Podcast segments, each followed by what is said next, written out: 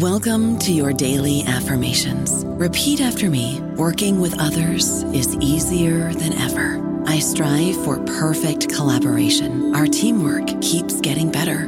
Yeah, affirmations are great, but Monday.com can really get you the teamwork you desire. Work together easily and share files, updates, data, and just about anything you want all in one platform. Affirm yes to start or tap the banner to go to Monday.com. Isn't the point of traveling to get away from it all? To feel the best you've ever felt? Then maybe you should check out Aruba. You'll spend your time relaxing on cool, white, sandy beaches and floating in healing blue water. You'll meet locals brimming with gratitude for an island that redefines what a paradise can be. When your trip comes to an end, you won't need another vacation because you just had the vacation. That's the Aruba effect. Plan your trip at aruba.com.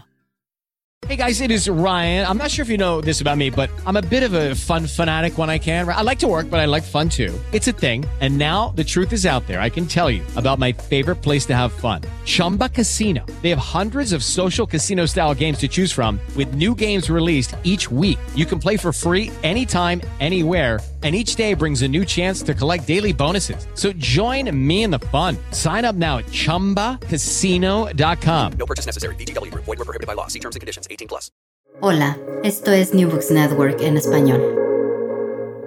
Bienvenidos a un nuevo episodio de New Books Network en español. Les habla Beatriz Rodríguez Atizaba. Hoy nos acompaña Catalina Muñoz Rojas, autora de A Fervent Crusade for the National Soul, Cultural Politics in Colombia, 1930 to 1946 libro en el cual analiza las estrategias y políticas culturales utilizadas por el gobierno de Colombia entre 1930 y 1946, en un periodo en el que frente a significativas transformaciones socioeconómicas las identidades nacionales se estaban reinventando. Catalina se enfoca en estudiar la implementación de distintas políticas culturales y cómo éstas configuraron nociones de ciudadanía con características incluyentes y excluyentes, las cuales se pueden rastrear hasta el presente. Catalina es doctora en Historia de la Universidad de Pensilvania y actualmente se desempeña como profesora en el Departamento de Historia de la Universidad de los Andes. Sus intereses se centran en el estudio de los usos públicos de la historia, particularmente ahora en la construcción de paz en Colombia. Bienvenida, Catalina. Beatriz, mil gracias. Qué alegría estar aquí y poder conversar del libro contigo. Bueno. Voy a empezar por una pregunta editorial, Catalina, porque algo que al ver el libro eh, me llamó la atención inmediatamente fue esa imagen de la portada. Y yo quisiera que nos contaras a los oyentes de dónde nace la inspiración para utilizar esa imagen y cuál es el significado de esa imagen dentro de tu argumento.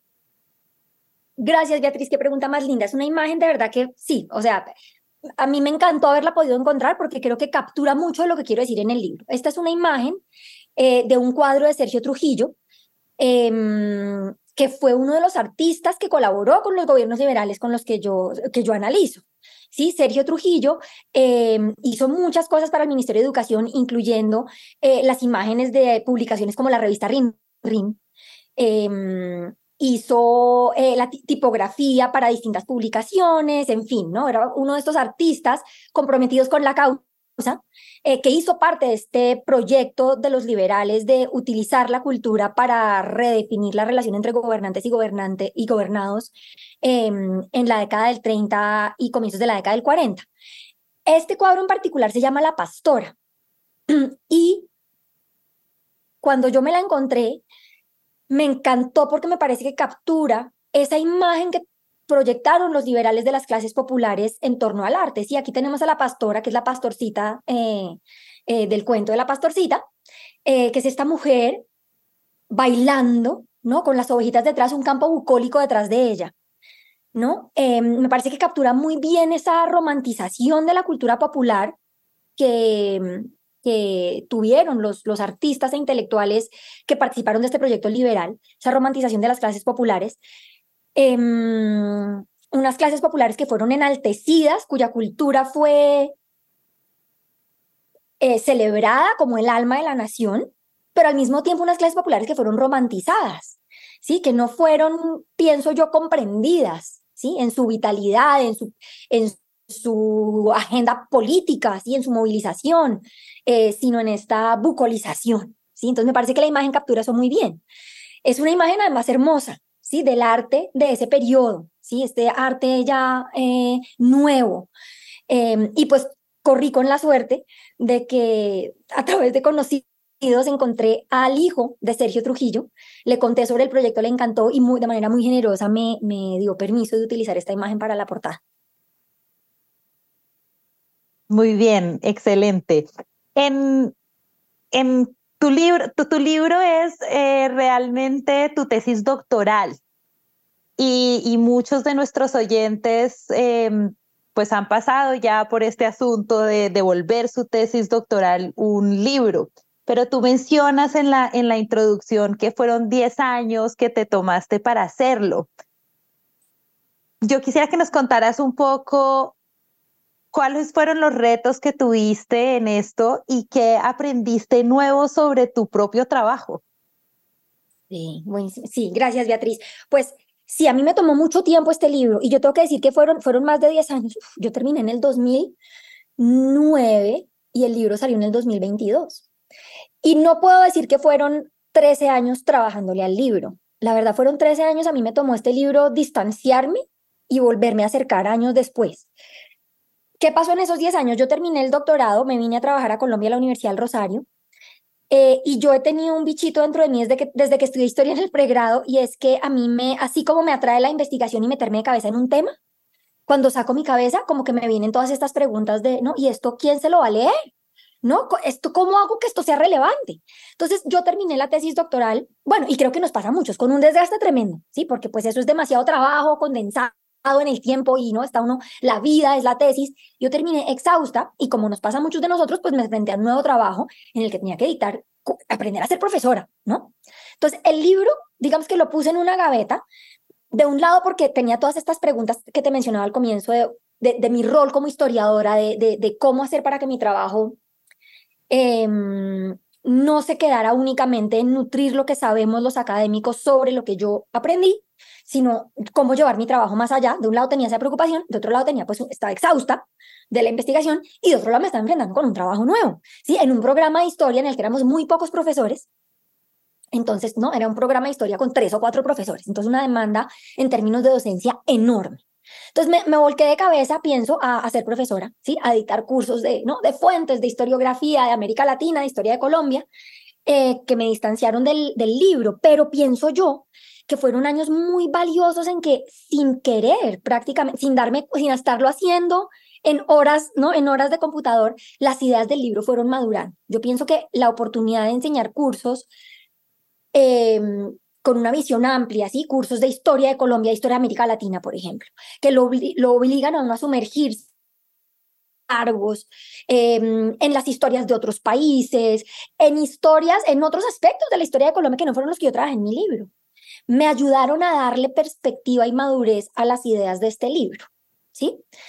Mm, entonces, eso por un lado, yo creo que fueron 10 años en que si bien yo no estuve, 13 años en que si bien yo no estuve trabajando en el manuscrito, ese manuscrito estaba cambiando en mi cabeza, ¿sí? Eh, eso por un lado. Bueno, de otro lado me sumergí de cabeza en, en la historia pública, ¿sí? Empecé a, a, conectarme con proyectos que me permitieron experiencia en etnografía, trabajar más con historia oral, que yo había trabajado un poquito con historia oral en este manuscrito y en otros proyectos, pero me metí más de cabeza con la historia oral, a pensar en cómo proyectos que yo estaba haciendo en ese momento eh, entraban en conversación con intereses de grupos en el presente. Entonces también digamos que me volqué hacia esa carrera de historia pública y años después, yo, yo pensaba que estos eran dos vidas separadas, ¿no? La, mi vida de la académica que, que tenía este libro por publicar algún día y la historiadora publica haciendo esos proyectos, pero nuevamente esas cosas maduran y pues tiempo después me di cuenta que esos dos proyectos no estaban desencajados. Sí que las preguntas que yo me estaba haciendo como historiadora pública hoy, de los usos de la historia hoy en el presente, de la construcción de relaciones de poder hoy, estaban tremendamente relacionadas con lo que yo encontré para las décadas del 30 y del 40. Así que nuestros retos de construcción de paz hoy tienen todo que ver con esta historia de la ciudadanía que yo venía rastreando desde los años 30.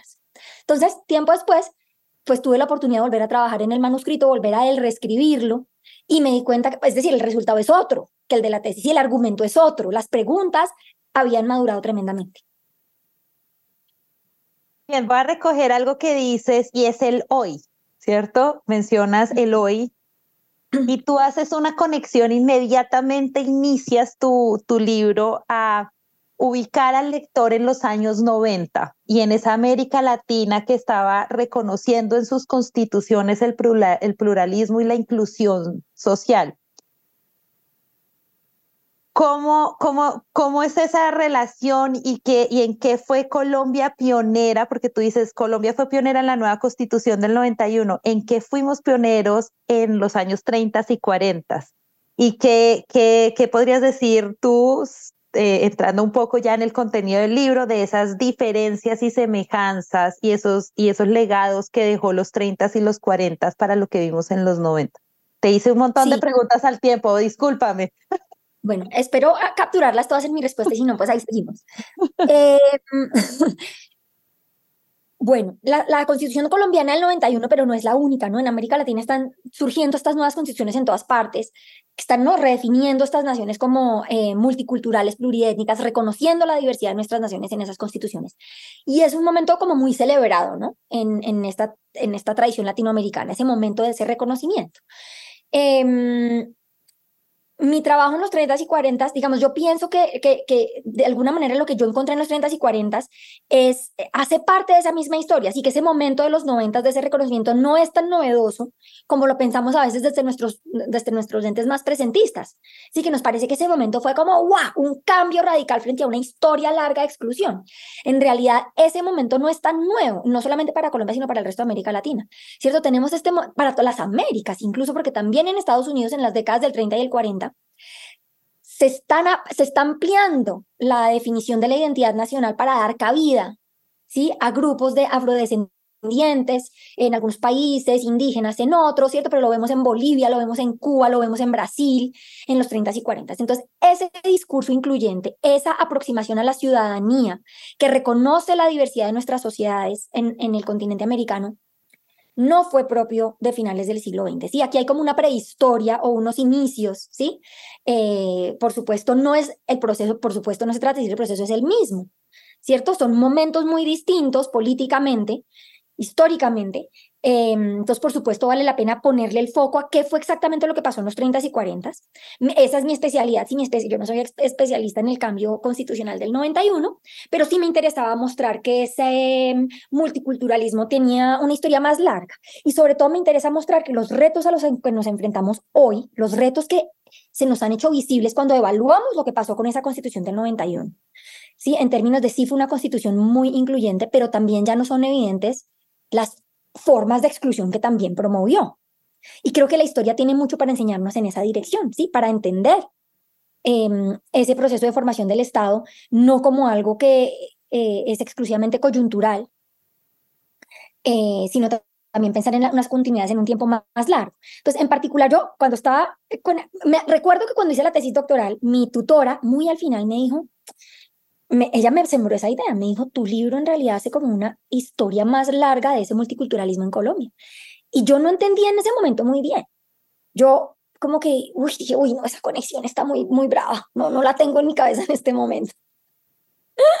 Pero nuevamente, tiempo después, con una mirada mucho más amplia de la historia de Colombia, pude ver la, la conexión más cercana y mi trabajo de historia pública me había llevado a leer sociólogos y antropólogos que están haciendo unas etnografías del Estado muy interesantes, que estudian este último proceso, digamos, de estas últimas décadas de justicia transicional, están estudiando cómo se configura, se ha configurado el Estado colombiano en, ese, en esa mm, reaproximación a, las, a, esta categoría de las víctimas, ¿sí? Eh, y me encontré con que estos sociólogos y antropólogos estaban haciendo este argumento de... Em, que estos proyectos de inclusión de las últimas décadas, este Estado que se está formando como un Estado incluyente, argumentan ellos que incluyen a la gente no en tanto actores políticos, agentes activos que están demandando derechos, sino en tanto son precarios, en tanto víctimas, ¿sí? en tanto necesitan de ese Estado. Entonces la persona accede a derechos en la medida en que puede presentarse como víctima, precaria, pero aquel que se está presentando como agente político, ¿sí? demandando ese no es el buen ciudadano al que le vamos a dar derechos. Y ahí no se me abrieron las alarmas. Esto es, esto es lo que yo vi en los 30 y 40. Aquí hay una continuidad interesante de la manera como el Estado colombiano se ha configurado, ¿sí? la manera como hemos construido esas relaciones. Y pues yo quise señalar esa continuidad eh, eh, pensando en, en, en qué tiene para decirle esta investigación de los 30 y 40 a los retos de hoy.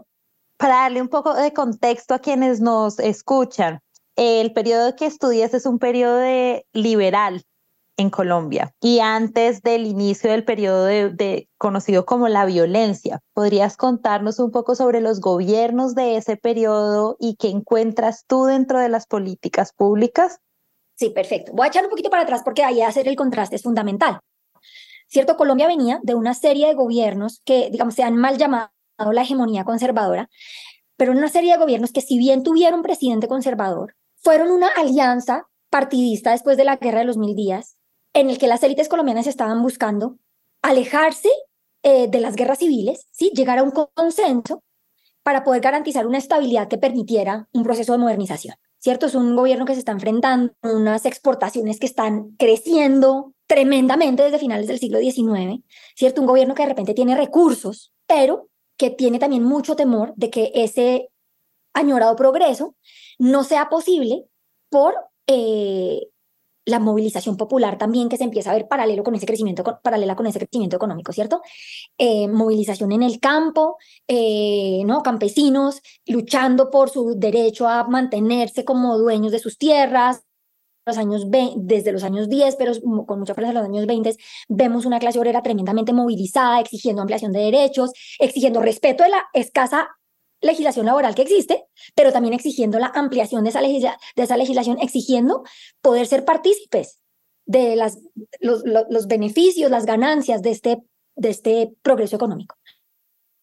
Entonces, una sociedad, indígenas también, ¿no? Tremendamente movilizados, el movimiento de Quintín Lame. Entonces, una sociedad movilizada. Y esa movilización empieza a romper la alianza entre conservadores y liberales de esas primeras décadas del siglo XX. Entonces, ¿qué encontramos a finales de los 20? Una nueva generación de políticos liberales, liderada por Alfonso López Pumarejo, que básicamente está promoviendo que hay que reconfigurar la política nacional. De un lado, quieren apartarse de ese consenso entre partidos. Dicen, aquí se necesita política partidista, ¿sí? se necesita oposición. Ya no quieren ser parte de esa alianza de la vieja guardia, ¿no? Este, vamos a gobernar juntos para podernos beneficiar todos. Entonces, de un lado es una, una nueva aproximación a la política de esta nueva generación pero de otro lado, llegan planteando una nueva aproximación a, esa cuestión social, diciendo esto no puede ser a punta de represión como ha venido siendo, ¿sí? de, reprimir la movilización social, sino que tenemos que redefinir nuestras relaciones. Y lo habla con ese lenguaje Alfonso López Pumarejo. Y hay que redefinir la relación entre los gobernantes y los gobernados. ¿no? Entonces, él viene con un discurso eh, distinto sobre las clases populares, ¿sí? Viene hablando de los obreros como parte fundamental del país, eh, ¿no? Valiosa, que hay que reconocer, que hay que incluir, ¿sí? Él dice, el gobierno tiene que aproximarse a estas personas de manera distinta. Entonces llegan los liberales, llega a la presidencia primero eh, Enrique Olaya Herrera, un candidato más menos, que se veía menos radical en el momento que López Pumarejo, a pesar de que López Pumarejo es el que está encabezando el movimiento y llegan al, al, poder proponiendo una serie de reformas bien interesantes y de cambiar esa relación. Y lo que a mí me interesó estudiar en el libro fue una de las caras de esa nueva forma de gobierno que tratan de establecer los liberales, que fue el establecer un aparato burocrático en torno a la cultura, ¿sí? Una, una agenda de convertir a la cultura en un derecho social, ¿sí? Dejar de pensar en la cultura como una prerrogativa de las élites, que había venido siendo hasta ese momento, y la inversión del gobierno en cultura hasta ese momento, hasta, hasta 1930, había sido una inversión en instituciones de la alta cultura, como el Teatro Colón, por ejemplo, Em, como la Escuela Nacional de Bellas Artes, el financiar algunas becas para que colombianos fueran a estudiar a Europa y volvieran a Colombia, una, definición del arte como eh, un arte eh, de élite y europeizante. Pero entonces ahora tenemos a estos liberales a decir la cultura debe ser un derecho para todos y debe ser una herramienta de gobierno. ¿sí? Entonces le dan a la cultura un significado que no había tenido antes y empiezan a invertir en ella de una manera como no había existido antes. Se crea dentro del Ministerio de Educación un área para esa eh, ese manejo de la cultura y el gobierno empieza a contratar a una serie de artistas intelectuales para que dirijan esos programas. Entonces a mí me interesó estudiar qué me decían esas, esas políticas culturales, ese, qué me decía ese campo de la cultura sobre el proyecto político liberal y de manera más amplia eh, la democracia colombiana en, esas, en esos 16 años. Sí, y efectivamente tus capítulos están ordenados con ese, con, con eh, un poco con los, con los asuntos que acabas de mencionar. En el primer capítulo habla sobre música. Sí. ¿Por qué la música? Bueno, pues como muchas veces en estas investigaciones, en esas investigaciones también son las fuentes, ¿no? La música porque me encontré estas fuentes increíbles de, bueno, por varias cosas. Voy a hablar primero de las fuentes y, y, luego me voy en otra dirección.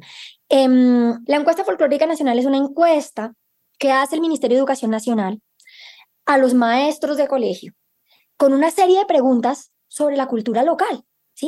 Mandan un formulario en el que se les pregunta a los maestros que den cuenta de cómo se viste la gente, qué fiestas celebran, qué música oyen, hay o no gramófono en el pueblo, hay o no radio en el pueblo, eh, cómo son las casas, qué mitos populares existen. No, es un cuestionario larguísimo sobre lo que ellos contemplaban como, definían como la cultura popular. Los maestros responden desde distintos lugares del país, eh, algunos con respuestas muy breves, pero otros maestros se mandan páginas y páginas de descripción de lo que era la vida en estos pueblos por toda Colombia.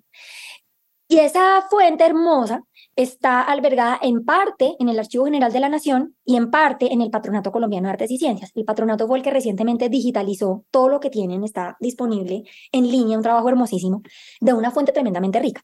Entonces, allí fue donde yo encontré, yo revisé esa fuente y encontré que la música ocupaba un espacio súper importante en lo que los maestros contaban sobre la cultura local.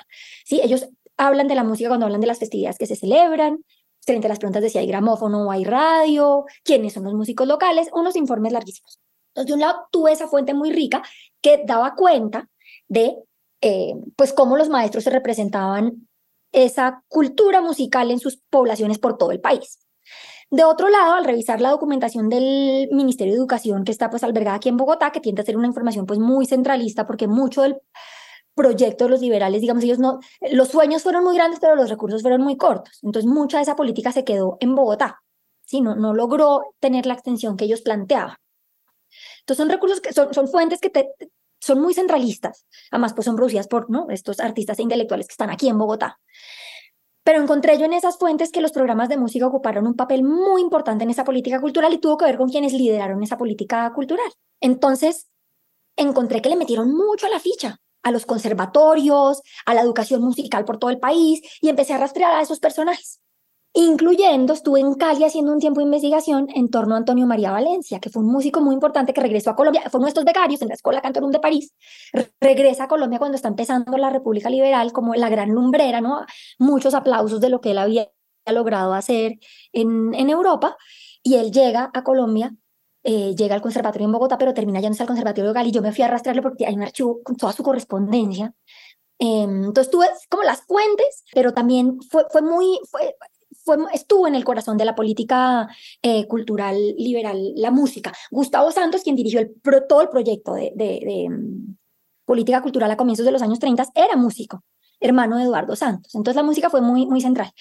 Y la música, digamos, me permitió, es un capítulo que yo quiero muchísimo porque me permitió trabajar con eh, cómo fue esa, qué era cultura nacional, qué era cultura popular para estos liberales y a través de la encuesta folclórica nacional contrastar esas ideas que ellos tenían de qué era la cultura nacional qué era la cultura popular con las prácticas culturales de los colombianos en distintos lugares.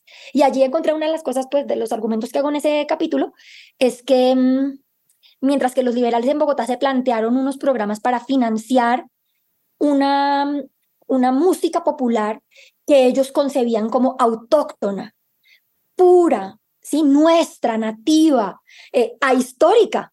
¿sí? Ellos eh, iban detrás de buscar los ritmos populares. No, ¿dónde está el torbellino? ¿Dónde está el bambuco? Daban instrucciones a los maestros de salgan al campo y capturen al, al, al campesino cantando mientras cultiva. Ellos se imaginaban esta cosa intocada de tiempo inmemorial.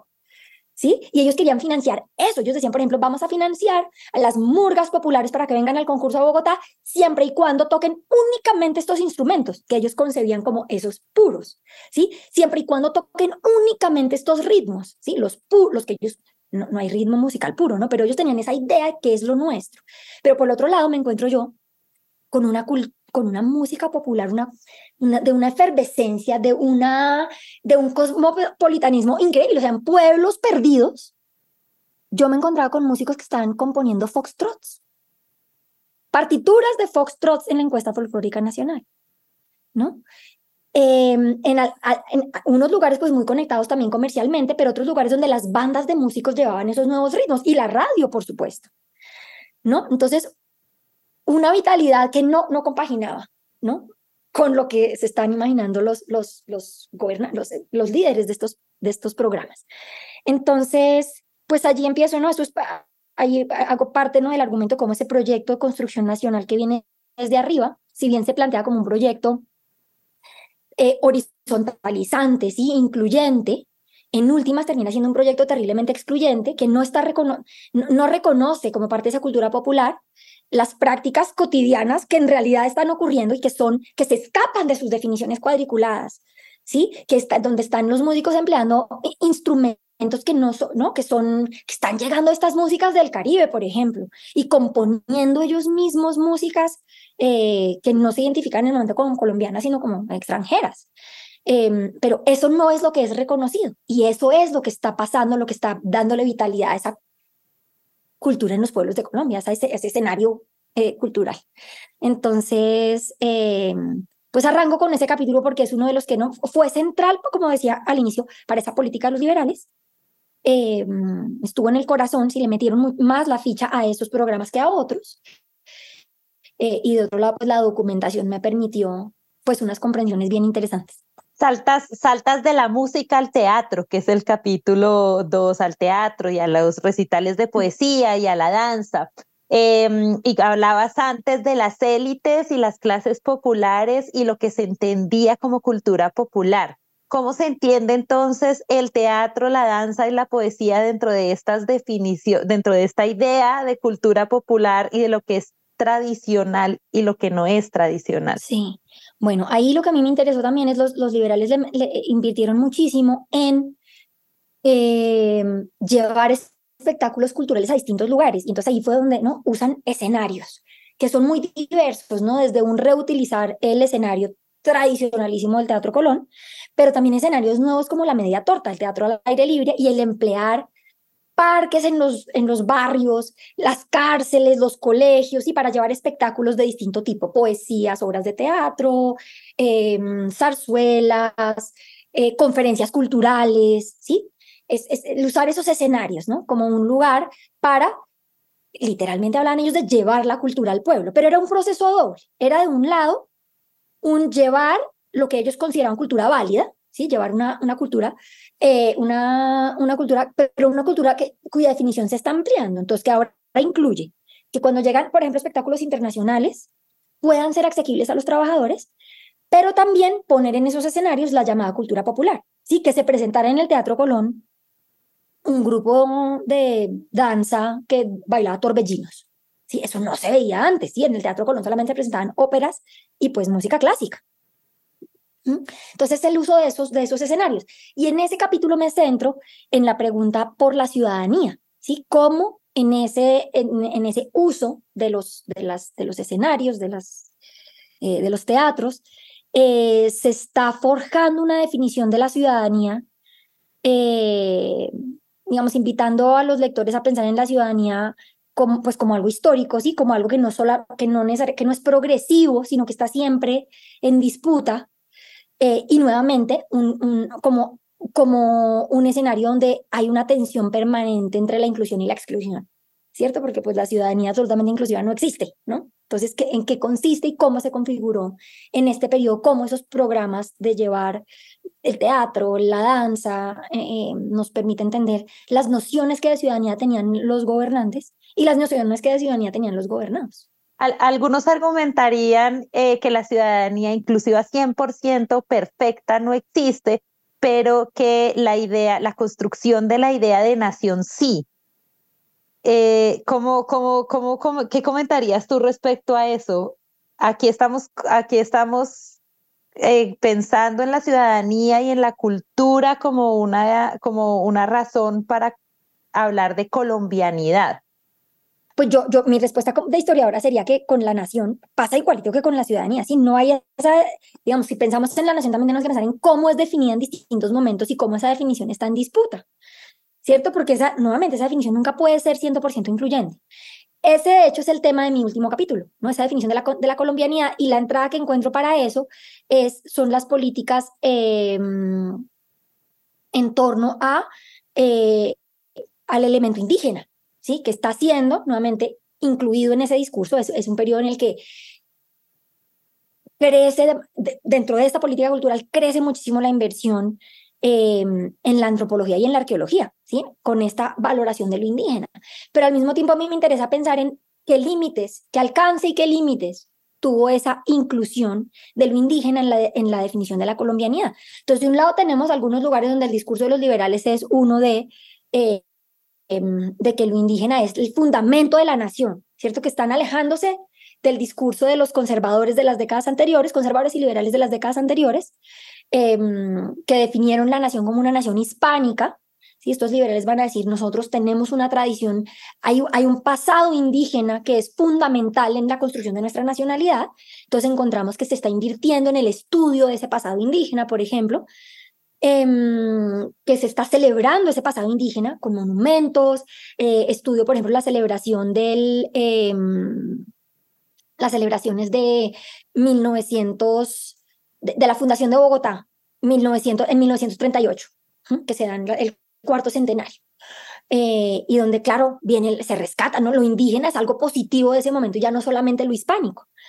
Pero también encuentro muchas contradicciones en esa inclusión de lo indígena, ¿sí? Este es un periodo en el que las comunidades, hay, ya hay una movilización importante indígena en distintos lugares del país. El, movimiento quizás más que más presión está haciendo es el del, en, el, en el Cauca, ¿sí? Eh, Quintín Lames de los años 20, eh, unos indígenas que están movilizados en defensa de la tierra, ¿sí? Están viendo sus territorios pues eh, disminuidos por unos procesos de colonización, donde campesinos no indígenas y hacendados están, ¿no? Presionándolos en sus territorios, volviéndolos trabajadores. Eh, entonces hay un movimiento en, por esa defensa del territorio, pero también por una defensa de la cultura. ¿sí? Están demandando un respeto a las formas de vida indígenas. Em, y hay pues mucha expectativa de que los liberales van a eh, responder a, esas, a ese llamado. Pero en realidad tenemos unos gobiernos que no logran, que no logran esa, esa responder a eso. ¿sí? Unos gobiernos cuya política frente a los indígenas continúa siendo una, una política integracionista, ¿sí? Que los indígenas hay que colombianizarlos y colombianizarlos quiere decir no incluirlos en su diversidad, sino cambiarlos. Entonces, por ejemplo, los liberales no cambian la política de misiones. ¿Sí? El convenio de misiones se ratifica, sigue vigente, ¿sí? Siguen los liberales entregándole a la iglesia esa colombianización de los indígenas y siguen con la idea de que hay que modernizarlos, tienen que volverse trabajadores y la tierra tiene que ser productiva. Sí, entonces ahí hay una continuidad bien interesante a pesar de un cambio en el discurso de la colombianidad. Muy bien, hay otro asunto que tratas en el tercer, en el tercer capítulo y así le hacemos honor a todo el texto, es los programas de higienización eh, y cómo se convirtieron en algo crucial dentro de esta intervención eh, liberal. ¿Podrías hablarnos sobre ello? Sí, ese capítulo, digamos que uno tiende a pensar que la política higiénica, la política de higiene no hace parte de la política cultural, pero es parte de mi libro porque para estos liberales lo era, ¿sí? La política higiénica era parte em, de ellos, ellos concebían la cultura, lo, mencioné brevemente al inicio, como una herramienta de gobierno, una herramienta que para ellos podía elevar, y literal usaban esa palabra, Gaitán habla de elevar eh, a los ciudadanos, ¿sí? Veían en la cultura, pensaban que si uno exponía eh, a las personas eh, con poca educación a la música, al arte, etcétera, se iban a transformar en mejores ciudadanos. Iban a ser los ciudadanos que esta nación necesitaba para el progreso.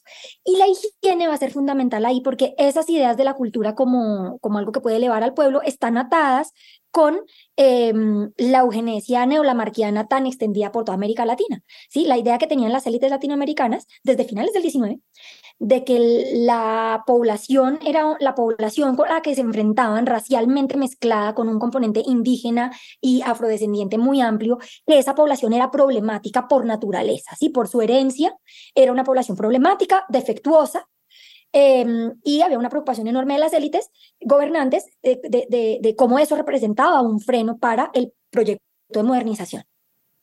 Entonces, pues la ciencia de la época, eh, que era innegable para ellos, pues les decía que esa herencia negra e indígena era negativa, y no solamente la herencia negra e indígena, sino la ubicación geográfica, ¿sí? el estar nosotros ubicados en el trópico, decía la ciencia de la época, también degeneraba, ¿no? En el lenguaje de la época, degeneraba las, los cuerpos, degeneraba las personas. Sí, las hacía perezosas, eh, las hacía más proclives a la inmoralidad de distinto tipo, al, ¿no? al robo, al, a la agresión, etc.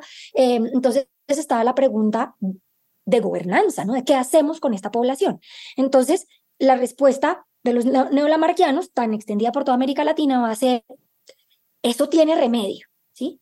Eso tiene remedio porque esas fallas que son de la herencia y de la geografía pueden, em, los cuerpos pueden cambiarse, como la Mar decía que las jirafas podían cambiar de generación en generación a medida que estiraban su cuellito, ellos decían con hábitos distintos, ¿sí? Si la gente deja de tomar chicha, se pone zapatos, eh, tiene una mejor alimentación, la educación también va a ser clave, ¿sí? Podemos meterle política a esto, ¿sí? Podemos meterle unos programas que cambien las prácticas de las personas para que las personas mejoren, sean el ciudadano que necesitamos para el progreso. Entonces, la política higiénica va a estar en el corazón de la política cultural, ¿sí? la encuentra uno en los reportes de la sección de extensión cultural, están estos programas eh, orientados a em, cambiar prácticas, ¿cierto? Son programas que van desde, eh, eh, por ejemplo, eh, promover cambios en prácticas para evitar los parásitos, como el uso de los zapatos, como las prácticas en torno al agua limpia, como la construcción de letrinas, ¿sí? Pero todo eso es visto como parte de una definición amplia de, de cultura, ¿sí? De las prácticas de la gente, las prácticas cotidianas.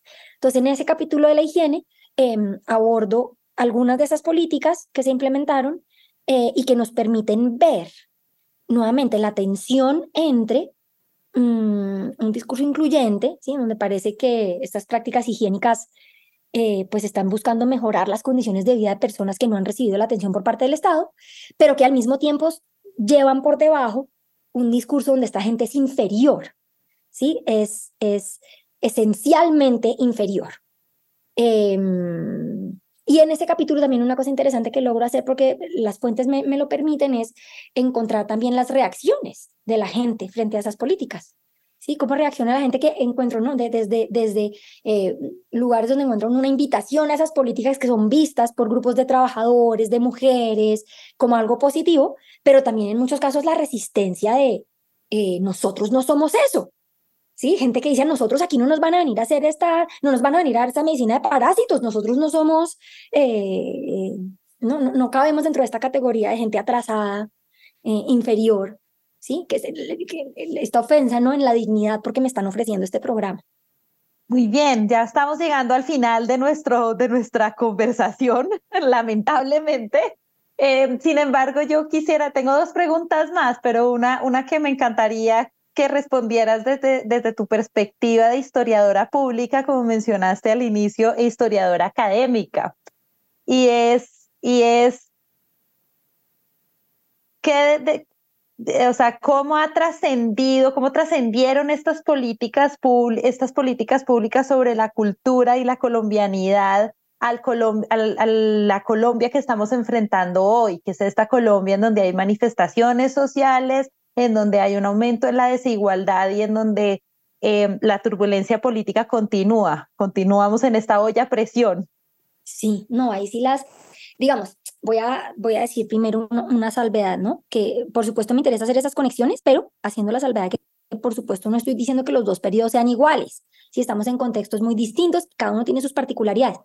Pero por supuesto, cuando uno ve, yo estaba terminando de escribir el manuscrito cuando fueron este, cuando fue este paro grandísimo durante la pandemia, en el año, esto fue el año 2020, sí, que fue como este reavivar lo que había sido el paro de finales de 2019, que se da en pandemia con tanta fuerza.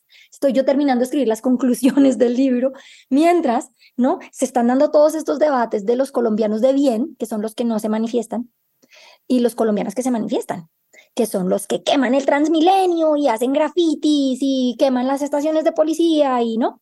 Entonces, ¿qué veo yo de continuidad allí? Allí es que nuevamente es, una cultura política en la que eh, el demandar derechos, ¿sí? el exigir del Estado, eh, el que me traten como igual, el ser activo haciendo eso me cierra las puertas para ese acceso a derechos. ¿Sí? Em, esto no es así en todas partes del mundo. ¿sí? Hay lugares del mundo donde ese ejercicio democrático es reconocido. ¿sí? Es como, este es uno de mis derechos como ciudadano, es salir y protestar. ¿Cierto? Pero nosotros vivimos en una cultura en la que la protesta ha sido tremendamente eh, estigmatizada. También pues tiene que ver con nuestra, nuestra propia historia. Eh, pero veía yo muchos paralelos allí con, sí, como esos proyectos de inclusión, en últimas le dicen al ciudadano, usted va a acceder a derechos, usted va a ser incluido siempre y cuando usted sea este ciudadano que no es el que exige, que no es el que es políticamente, siempre y cuando usted sea apolítico. Sí, siempre y cuando usted se presente como eh, la persona necesitada, colaboradora, ¿no? Como que eh, se me está escapando la palabra que estoy buscando en este momento, pero eh, aquí es aquí siente existe en español, estoy hablando en inglés, en spanglish. Em, en spanglish, pero ok. que es aquí creo que es la palabra que usé en el, en el manuscrito. Em, entonces, digamos que sí fue bien de para mí en ese momento como, como esa, esa cultura política eh, sigue vigente, nos cuesta el, el reconocer otras formas de práctica ciudadana y, y, la posibilidad de la exigencia de derechos. Muy bien, muchísimas gracias Catalina. Yo te voy a hacer una última pregunta pensando en nuestros oyentes que son docentes como nosotras, que son profesores universitarios con en, en pregrado, maestría y doctorados, y es, ¿qué le ¿cómo le recomendarías tú a un profesor o profesora que incluya tu libro en un curso de historia de, América Latina, hablemos de América Latina. ¿Qué le recomendarías? Uy, esta pregunta está difícil. Espera, me pienso como que le recomendaría yo. Eh, pues a mí me parece que, pues, ya, tengo una idea chévere. Y es que mm, el libro eh, creo que puede prestarse mucho para pues leer paralelo a pues utilizar fuentes de la época, no poner a los chicos a escuchar canciones, verse una película, si es un libro en el que yo menciono un montón de estos productos culturales de la época eh, y puede ser bien bonito para conjugar pues formas de cultura popular digamos, para acercar a los estudiantes a, esas fuentes primarias a la luz de estar leyendo la interpretación. Sí, o sea, uno podría escogerse una ranchera del periodo, un, ¿no? Frente a algo de, música popular y utilizar, por ejemplo, las fotografías. Eh, en el libro yo no reproduje muchas imágenes, pero sí hay bastantes referencias ¿no? a los fotógrafos de la época y hay algunas aquí. Hay, hay una de un, de un evento en el, en el Teatro Colón, por ejemplo, pero existen fotografías que se pueden acceder en, en la en el repositorio virtual de la Biblioteca Luis Ángel Arango algunos de esos espectáculos culturales de la época, ¿no? Las, ay, yo tengo una muy buena idea. Las fotos de Luis Benito Ramos están en la Luis Ángel Arango. Es un fotógrafo de la época que captura también muy bien esa representación de las clases populares. Y que uno, uno podría, por ejemplo, hacer un análisis de fotos de Luis Benito Ramos a la luz eh, de alguno de los capítulos del libro, como podría ser el libro, el, el capítulo de la música o el capítulo del, del teatro y la ciudadanía. Eh, poner a los estudiantes a indagar en esas fotografías cómo aparecen representadas las clases populares. Por parte de un fotógrafo como Luis Benito Ramos, que es de los que empieza a capturar eh, estas escenas de, no sé, la mujer rezando, el lauriego llevando a sus vacas. Muchas gracias, Catalina, por haber, haber aceptado la invitación de Nux Network a presentar tu libro y a conversar sobre esta fabulosa investigación. A los oyentes, bienvenidísimos a leer el libro después de escuchar a su autora y esperamos que le escriban y le envíen comentarios y muchas más preguntas sobre este periodo. Muchísimas gracias, Beatriz, por la invitación. Muy, muy rico haber podido conversar sobre el libro y ojalá eh, sí, se interesen, lo lean, me contacten. Estoy en Twitter, en Facebook y, y pues feliz de entablar conversaciones. Gracias por escuchar New Books Network en español. Hello, it is Ryan, and we could all use an extra bright spot in our day, couldn't we? Just to make up for things like sitting in traffic, doing the dishes, counting your steps, you know, all the mundane stuff. That is why I'm such a big fan of Chumba Casino. Chumba Casino has all your favorite social casino style games that you can play for free anytime, anywhere with daily bonuses. That should brighten your day a little. Actually, a lot. So sign up now at chumbacasino.com. That's chumbacasino.com. No purchase necessary. BGW. Void were prohibited by law. See terms and conditions. 18 plus.